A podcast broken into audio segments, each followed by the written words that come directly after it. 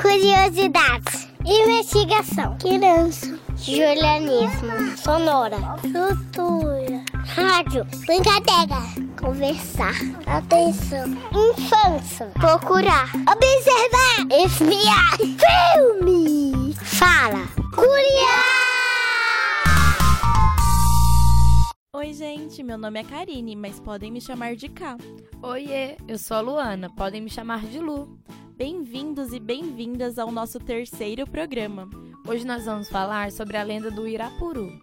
Lu, é verdade que essa lenda conta a história de um pássaro mágico? Isso mesmo, Ká.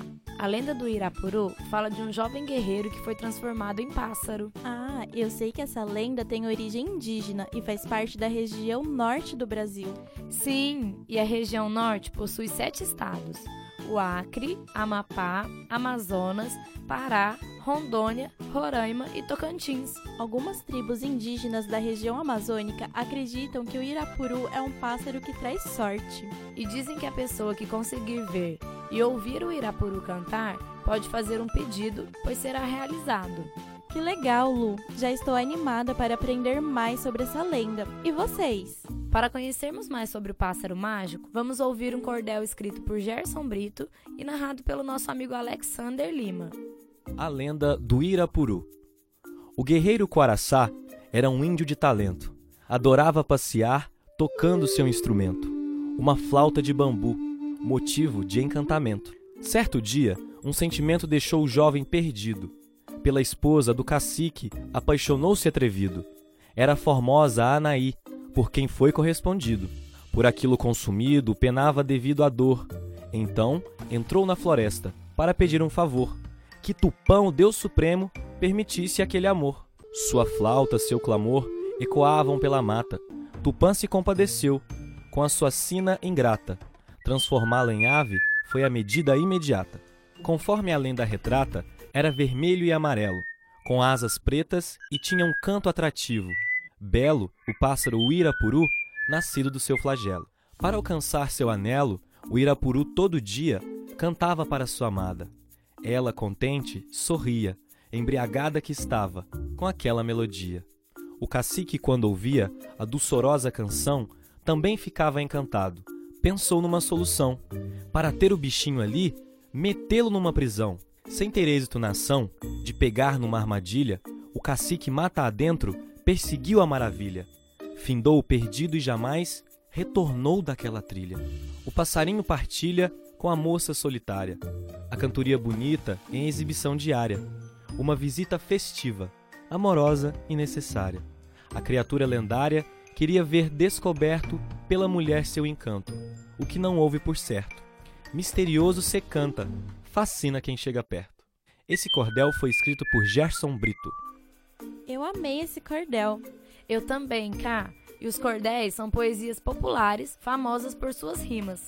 Isso mesmo. E lá nos estados da região Nordeste é muito comum encontrar essas histórias. A região Nordeste possui nove estados: Alagoas, Bahia, Ceará, Maranhão, Paraíba, Pernambuco, Piauí, Rio Grande do Norte e Sergipe. Ufa, são muitos, hein? E agora, para descobrirmos mais sobre a lenda do Irapuru, conversamos com a nossa amiga Daniela Bernardes. Ela é pedagoga e vai nos contar o que sabe sobre esse pássaro mágico. Oi, Daniela, conta pra gente qual a origem da lenda. A lenda do Irapuru surgiu numa nação indígena, na floresta amazônica.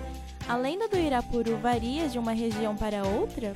Sim, com certeza. A lenda ela, ela varia de uma região do Brasil para outra, porque quem conta sempre usa né, o regionalismo e modifica alguns detalhes, né? E às vezes até acrescenta alguns detalhes que na, na lenda original não existe. É verdade que o Irapuru é considerado um pássaro mágico? Qual o poder que ele tem? Sim, é verdade. A lenda conta que ele é um símbolo da, da, felicidade também, né?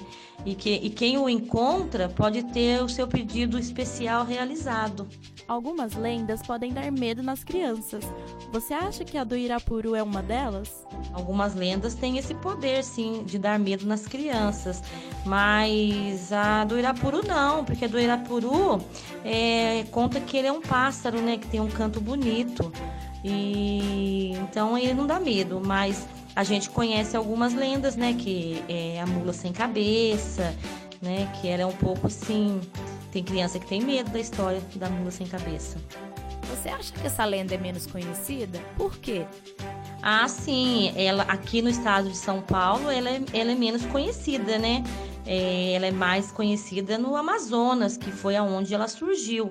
Aqui a gente tem uma presença muito forte, que é da mula sem cabeça, do saci, né? O Irapuru canta só quando está triste? Não, ele não canta só quando está triste, não.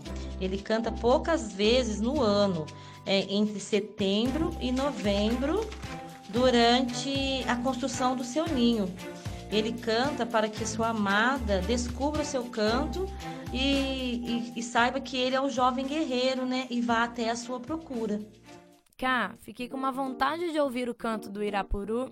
Eu também, Lu. Por isso, vamos nos despedir desse episódio ouvindo uma música bem legal do grupo Pequeno Cidadão, que se chama O Irapuru. Eba, eu estou ansiosa para ouvir. Mas antes de escutá-la, eu quero saber: vocês já ouviram o canto do Irapuru?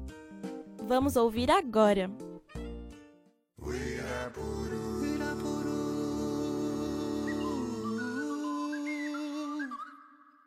Uirapuru.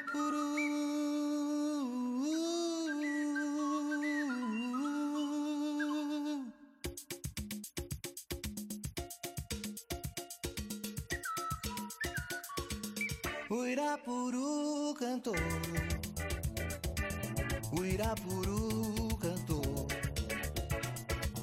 O Irapuru cantou. O Irapuru cantou. O Irapuru cantou. O Irapuru cantou. O Irapuru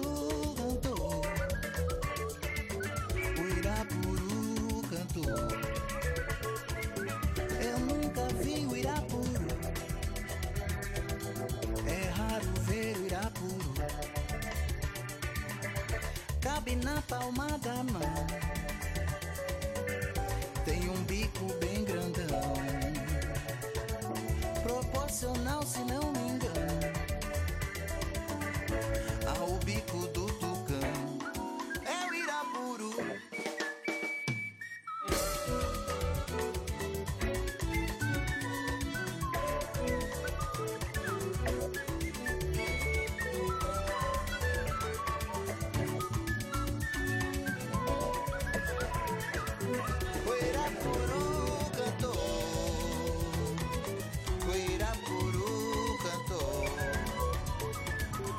straight up.